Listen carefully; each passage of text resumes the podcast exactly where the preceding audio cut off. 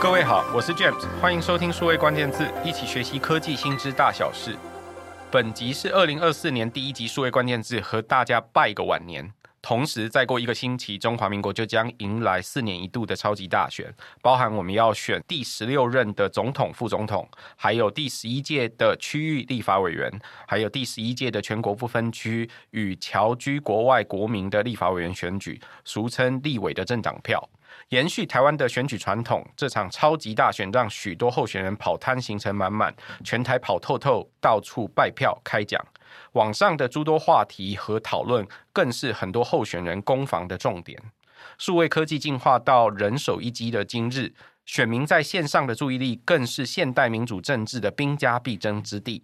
从二零二零到现在，政治类的数位广告支出除了有更大幅的成长，广告透明度更是从二零一五年全球平台努力的目标。法律也明定，网络平台需要揭露广告的出资者、出资额，还有广告受众。到底数位广告对于你我周遭所有中华民国的选民心目中三张选票的投票意向如何影响？选举开始至今的数据又如何？在这一集的数位关键字，为你邀请到独家 Reader 资料记者徐湘云 Claudia 来为大家谈谈数位广告如何影响台湾二零二四这场大选。我们欢迎 Claudia。各位数位关键字的听众，大家好，我是 Reader 的徐湘云，很开心能受邀来和数位时代的听众介绍我们这次的报道专题，谈谈数位广告对这次二零二四台湾总统大选大家的投票意向决策的影响。二零二三年的年中哦，修了两个选罢法，包含公职人员选举罢免法，还有总统、副总统选举罢免法。在公职人员选举罢免法修正的是第五十一条、五十一之一、五十一之二、五十一之三，总共四条法律的条文。在总统、副总统的选举罢免法修正的则是四十七条、四十七之一、四十七之二、四十七之三的部分条文。这些修法通过的条文，影响最大的其实都跟选举广告有关哦。那选举广告有关，事实上谈到的是几个部分。第一个是首次把网际网路及其他媒体纳入。重要的选举广告的媒体对象。这是网际网路的媒体第一次被规范在选罢法里面。那第二件事情是在查证广告主的部分，包含譬如说不可以有外国的人民、法人、团体或其他机构，也规范了不可以有大陆地区的人民、法人、团体及其他机构，还有香港、澳门的居民、法人、团体及其他机构来作为广告主的身份。这个广告主的身份，委托者应该要出具切结书证实。他不是这些身份来对于媒体业者做保证哦。那事实上，呃，媒体业者也更被要求要留存受委托的这些广告的档案，还有设定放送的观众条件等等，要留下刚包含前面的这个切结书的完整记录。另外呢，也规范了有关 deepfake 深度伪造声音、影像这些项目，可以让这些参选人、拟参选人、候选人、罢免者或被罢免人都可以提出这个呃相关的件事，并且要求平台要下架或移除，或者是限制浏览。这其实是非常先进的法律，都帮助了我们让网络有更完整的资料接受的法源哦。那湘云，首先可否解释一下这一次你们谈这个数位广告对二零二四总统大选专题的这一个讨论，主要想要探讨的主题是什么？还有，并且帮我们说明一下这次探讨主题的资料来源为何？嗯，其实刚才 James 有提到说，呃，二零二三年修了选罢法，但其实 Facebook。呃，现在叫 Meta，但过去的时候叫 Facebook。然后 Facebook 它其实在二零一九年的八月就已经开始公告了，呃，广告不管是出资者、投放的人、投放的受众。那其实 Reader 这个平台在二零二零年，也就是上一次的总统大选，就已经开始研究数位广告对于整体选举的影响。当时着重在呃政党、政治人物他们怎么投放广告，他们投放给谁，他们投放的金额为何，然后投放的多寡。那这个数据一直都存在，然后也 Facebook 也相当的公开，直到合并到 Meta，然后到这一年二零二四总统大选的时候，我们。重新想要来研究这个数位广告怎么样去影响选举的资讯传播与揭露。那我们这次也抓取了 Meta 广告库的资料。我们这次抓取的是从 API 抓到二零一九年九月，也就是它公开以后的一个月，到二零二三年的十一月底，所有的选举及社会议题广告。但我们这次反其道而行，上次我们研究的是政党、政治人物他们怎么投放广告，这次我们是研究非政治人物、非政党他们如何投放广告，也就是我们所谓的意见领袖，可能是个人，可能是民间团体，然后我们会用，例如用 ChatGPT 帮我们标示正负面的情绪，或者是。呃，再透过数字，或是再透过整体的量，或是去看它实际广告内容在谈论什么，然后对于选民来说可能会造成什么样的影响，然后去研究整体这次数位广告如何影响选民的投票意向。所以这次的资料相对于过去来说，可以说更及时。譬如说，我们在选举前就可以开始看到出资者在 Meta 的广告投资的资讯，也可以发现，其实广告主，也就是所谓出资者，就是出钱的人，或者是广告的宣传管道，主要大概除了呃政党或者是候选人的粉丝页之外，也有更多的 KOL 或者是自媒体的页面，以及广告受众的分群方法和主题议题也都更不一样喽。嗯，没错。其实从政治人物来说，他们本身就已经会投放很高额的广告。那也顺便提一下，这次的三组候选人，他们本身粉丝专业就长期有在投放。最早开始投放的是赖清德，他从六月开始投放，至今已经投放了五百一十二万元。那广告最多，然后总支出也最高的是国民党的候选人侯友谊，他从八月开始已经下了三百零九则广告，总支出其实达到九百。三十一万元是非常高额的数字。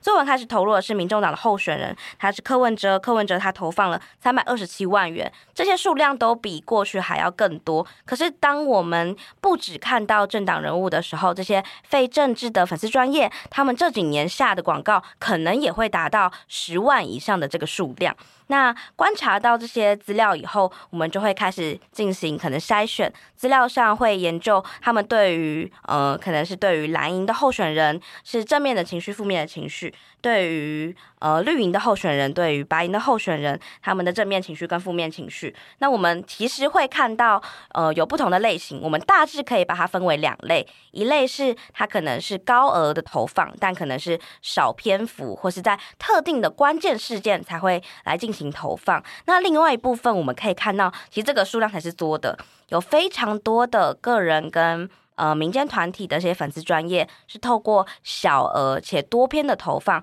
并且在非竞选期其实就已经有很大量的投入，尤其在一些可能非竞选期的关键事件，对于候选人会有批评，或是直接攻击到对于形象上其实会有伤害的一些事件，会有比较明显的投放高峰的状况。香宇，你刚刚特别提到的，其实呃有两种不一样的形态，一种是跟过去，也就是呃二零二零年的那一次总统大选，你们在做的这个专题比较靠近的一些观察，譬如说政党或者是总统候选人他们本身，或者是地方的立法委员的候选人本身，他们都会对自己的呃粉丝页做投放，这个我想是理所当然。我自己本身我要宣传我的政见、我的理念，我用我自己的呃宣传管道跟我自己的广告。额度去做投放，这个是理所当然的。可是另外一种观察，也是你这一次在讨论这个数位广告到底对二零二四的超级大选有什么影响的过程，你发现其实有越来越多人会自掏腰包，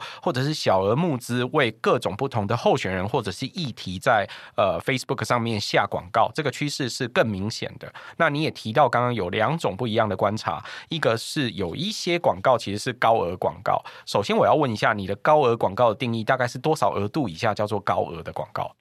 大概整体其实非正党的粉丝专业，他们的广告投放的区间大概会落在六万元以内。所以其实在这个区间内，一万元以上我们会定义为是非正党粉丝专业的高额投放。OK，所以第一件事情是超过一万块以上的投放就会是比较高额的广告，那甚至六万是第二个大门槛，嗯、就是呃大部分人会在一万到六万之间，如果更高的额度，那就肯定是一个比较高额的投资。第二个方面的问题，我也想问问你，可不可以帮我们举例一下，有哪一些是并非政党或者是候选人的粉丝专业，可是他也在下广告，而且你我都可能有听过的一些粉丝专业的例子？嗯嗯嗯，其实如果举出非媒体品牌在经营的，那我举嗯广告总支出前二十名的，有一些粉丝专业是以个人品牌去评论时事的，像工程师看政治、四八六先生，或是他另外一个粉专叫四八六时事评论网，或是天秤座战士达克先生。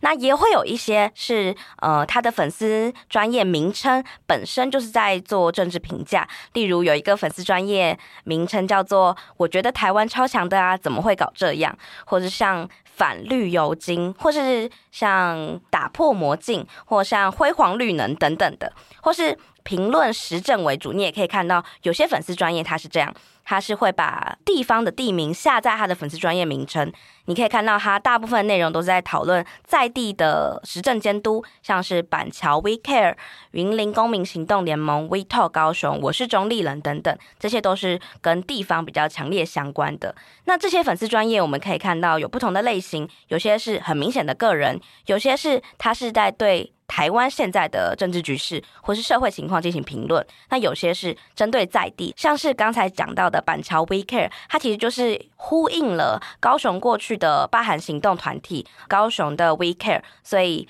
进行了一个有点像是致敬，所以它命名为板桥 We Care。其实大部分内容是在谈论侯友谊在板桥的在地执政的状况，以及相对来说，其实批评数量其实很高的。所以，其实，在过去跟现在，有很多下广告的策略或下广告的呃行为趋势，可能都不太一样了。从你刚刚的观察里面，第一个是呃，不止政党或者是候选人的粉丝专业有在下广告，那这些呃，并非政党或者是候选人的粉丝专业，很多个人品牌在批评时事或讨论时事的，或者是评论地方时政的一些粉丝业，也都有在下广告。而且，事实上，从你们的观察也发现广广告主，也就是所谓的出资者，他的行为也很不一样。有一些是其实本身粉丝专业的管理员自己在对自己的粉丝专业下广告，但是也有很多广告主，也就是出资者，其实他不止下一个粉丝专业的广告，他其实同时可能会在多个不一样的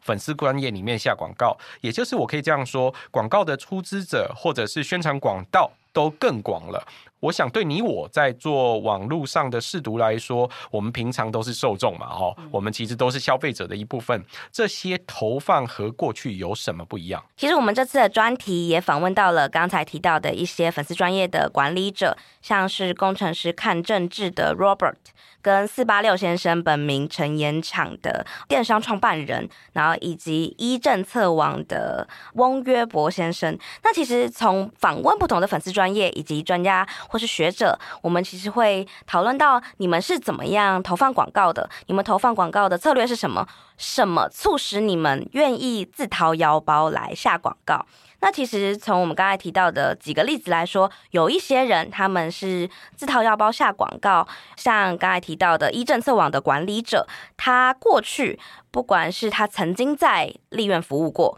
然后他也曾经当过杂志记者，然后他本身后来也决定。他希望可以去讨论台湾的时事，所以他创了自己的媒体公司。但他发现这几年媒体公司的经营很困难，所以他发现越来越多人转战脸书去评论时政，所以他后来把媒体公司收掉，决定。自己透过兼职，透过自己在其他地方工作，透过他自己的一点小钱，在脸书上经营时政相关的评论，这是一类型透过自掏腰包的方式去讨论时政。那他其实整体的时政政策评论候选人的数量是很多的，那当然也会有一些人，他们可能。不会想用自己的经费去进行投放，像工程师看政治，他就有提到，他所有的广告投放都是来自于募款。他有一个，他在每一篇贴文下面有一个自己的募款账号。然后这个募款账号的所有钱他就会拿来投放。所以他说他投放的多，投放的少，其实都是他自己本身的读者，他自己本身的支持者对于他的投放。那当然还有刚才提到的四八六先生，他本身是四八六团购网的创办人，他从二零二零年开始投入很大量的政治评论或是政治相关的广告，然后他也会自发的进行影片的制作。去讨论说，诶，这个政党候选人他对于他自己选区的政见是什么？他为什么会想要在这里服务？等等的。那其实他就有提到说，虽然我们在数量上看到他可能是呃二十万、三十万的脸书广告，但实际上。他为了要制作这些内容，他可能要花钱布置整个录影的摄影棚，然后他可能要去构思整体脚本要怎么制作。他甚至说，可能在二零二二年的地方选举的时候，他也投入了相关的成本，其实可能有高达一千八百万元。像四八六先生他这样子的投放，其实就是比较偏向个人品牌的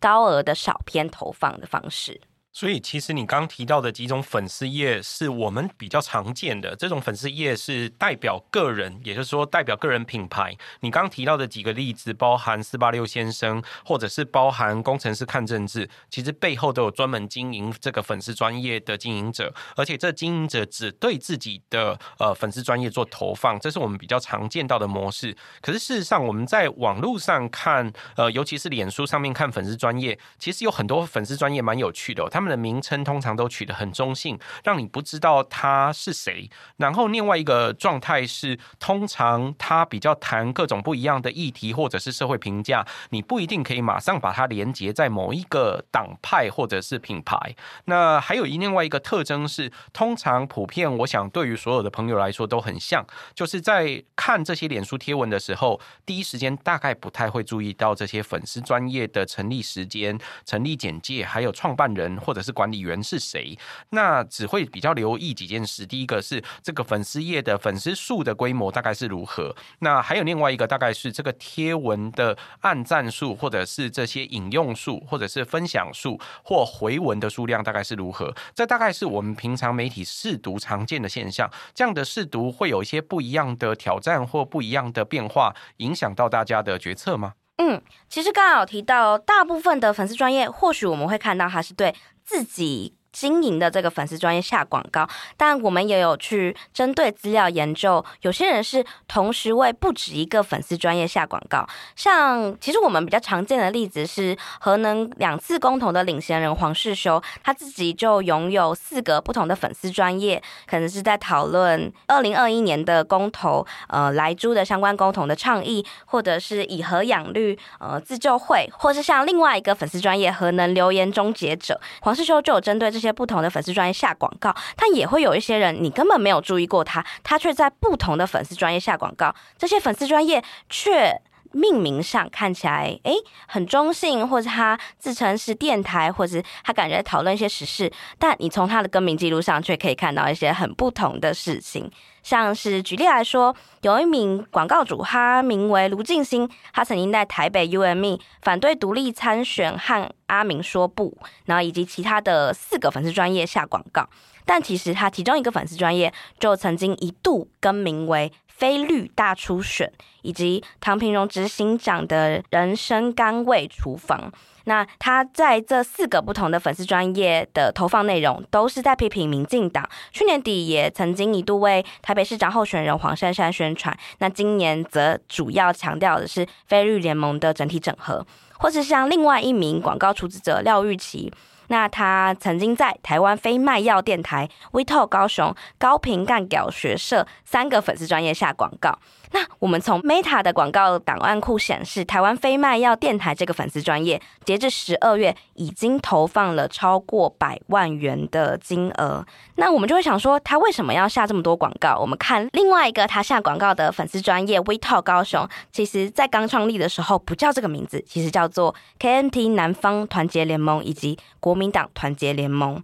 然后后面在二零二零年高雄经历了罢免以及补选以后，才更名为现在的 WeTalk 高雄。其实从刚才的两个例子，或是报道里面的其他例子，可以明显看到这些广告的出资者，他们多管齐下的去投放广告，很多时候其实他们自己本身的可能政治立场、政治意向上是有很明显支持的对象，或是很明显支持的阵营的。从你刚刚的分享，其实很特别哦。呃，我们在过去在做传统媒体，也就是俗称报章杂志的时候，其实报章杂志很少做更名，所有的报章杂志经营都是以长期的媒体平台做主要的目标。那媒体品牌做主要的目标，对于呃所有的受众来说，这是通常常见而且可以理解的现象。可是我们现在在 Facebook 的粉丝专业上面看到，事实上有很多粉丝专业可能有更名的记录，而且甚至广告。出资者也可以同时对不同的粉丝专业下广告，这是很常见的现象。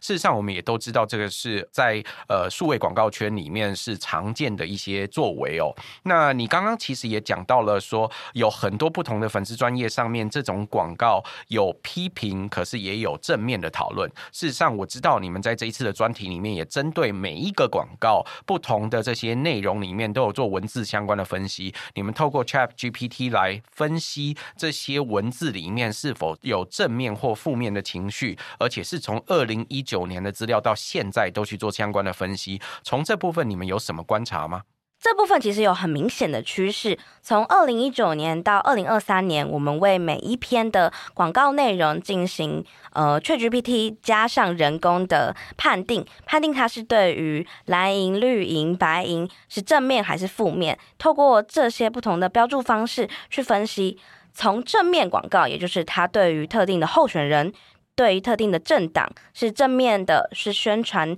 型的情绪，这些内容上可以看到，二零二零年大选，也就是二零一九年加上二零二零年资料，整体对于民进党的正面趋势是相当高的。不管是你看数量上，或是你看到整体高额广告，也就是刚才说可能五千甚至一万以上这些广告。绿营的宣传内容都是比较多的，可是从二零二零年以后的这些数量，甚至尤其是二零二一年私案公投，二零二二年的地方选举，可以明显的可以看到蓝白整体的数量变高了，尤其民众党可能是小额的投放变多了，可是你可以看到明显在宣传蓝营宣传蓝营候选人的相关正面广告。在过去这几年，这几次的选举，这几次的投票都有很明显、很明显的增长。那批评的广告其实有类似的状况，你可以看到是二零二零年，所有批评政党广告都来到了一个高峰，甚至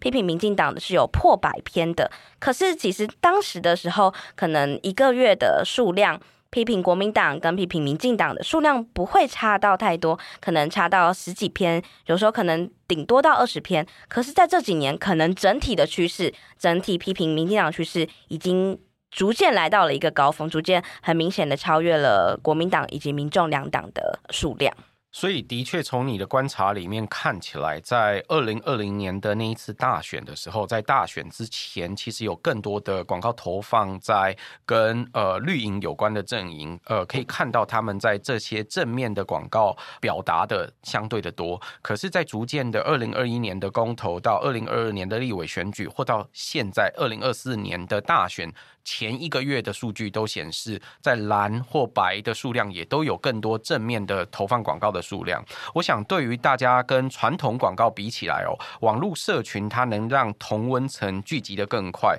相对于传统打在这个电视或者是报纸上面的广告，你看了这个广告，但是你其实不知道有多少人跟你一样看这个广告。在网络上资讯比较多，聚集也比较快，你可以看到别人跟你一不一样，所以你看到广告的时候，你知道这个广告有多。少人可能也看到，会加深你对这一则讯息的认知。那我想，这都是社群媒体传播的特性，跟过去的特定政党、非政党的粉丝专业又不太一样。它可以降低大家的戒心，可以让传递的资讯更容易被吸收。我想，这都是跟过去不太一样的地方。可是，你也不能说这就一定是特定的政党刻意操作的网军，因为对大家来说，这些看似有政治倾向的广告，有可能其实是个人。人或者是呃不一样的呃广告主所投放的结果，所以事实上大家看到的这些内容其实也不一样。那总结这一次专题到目前为止，十一月底在选前四十天左右为止的这数据，你在各方看到数位广告的投放趋势有没有比较明显的一些特征可以跟大家做参考？嗯，其实第一是刚才呃 James 讲的很好，是这些粉丝专业的广告，我们定义他们为非政党，且我们看到出资者他们如果不是有特定党职的，我们其实并不能说，例如他们是网军。或是他们收了某些政党的钱，这件事情是无法看到，而且我们没有办法做出这样子的判断的。但我们可以明显看到，这些意见领袖他们影响了他们的读者，而且对他们的读者来说，这个人诶，他不是政治人物，然后他们愿意为了我去整理这些资料，告诉我现在有哪一些政策正在推行，有哪些政策被阻挡了，有哪些政治人物做得好，做得不好，他们会相对来说相信他。然后他们会看到的是，诶，这个人很多人看，那我好像也可以相信他。但就像刚才前面讲的，他可能不会注意到他的更名记录，他可能不会注意到，同样是一个这个广告主来说，他可能会投放给其他的谁。那在我们访问这些不同的粉丝专业管理者，他们也会提到，有些人认为刚才那个趋势其实是让。整体的政治舆论更加平衡，因为他就我们有受访者提到说，呃，整体政治情势其实越来越宗教化，他不愿意你批评他的信仰、他的教主、他的教条。那透过这些素人的粉丝专业，反而可以让这样子的趋势。逐渐回升，逐渐平衡回来整体的舆论。那我们有一些受访者则是会告诉我们，他其实会认为说，诶，今天脸书它其实是一个工具，而广告其实是一个协助他们去经营的趋势。不管是今天他需要告诉他的跟他一样的这些选民。你可以看看谁的证件，你可以看看谁做了什么，或是单纯的你就出来投票。那这些都是我们的受访者有提到的事情。整体上，我们也可以看到 Meta 上面的数位广告也会有不同的趋势。像受众上，十八到二十四岁，在过去二零一九年到二零二三年有了很明显、很明显的成长。那这或许也正代表了整体的年轻人也成为呃不同的意见领袖，他们希望可以去告诉这些年轻。人，他们希望告诉他们的事情，也是我们另外看到的一个不同的变化。我想，对于所有的听众来说，在网际网络上，都如同我讲的，我们平常下班之后都是消费者。所有的人在网络上看各种不一样的讯息或内容的同时，其实我们都是受众。平常我们作为受众呢，我们在看这些内容或这些资料的时候，我们都需要花些脑袋、花些功夫去做媒体试读，但我们不一定会真正知道说，诶，这些呃内容或者是这些投放，事实上背后都有广告主在做进一步的讯息的再投放。或再扩散，但是对大家每一个人在做日常的决策，无论是消费决策，或我们今天要谈的二零二四年的超级大选的这个投票的意向的决策，我想都会有很大的影响。那也希望大家有机会多去阅读一下湘云很努力耕耘，把这些二零一九年到二零二三年十一月底做的这些相关的资料都整理出来，并且做了这些爬书分析之后，再进一步去做采访之后的结果，我们在节目的摘要栏也会列出这一次专题的网址，希望大家都多多阅读这个专题，踊跃去投出你的神圣的一票。今天很感谢 Claudia 帮我们的分享，谢谢 James 的邀请，有兴趣的听众也欢迎多多点阅或转传我们 Reader 的报道哦。也感谢各位在线上收听。如果喜欢这一集的节目，请多帮我们转发、订阅、五星好评。我们下周再会，拜拜，拜拜。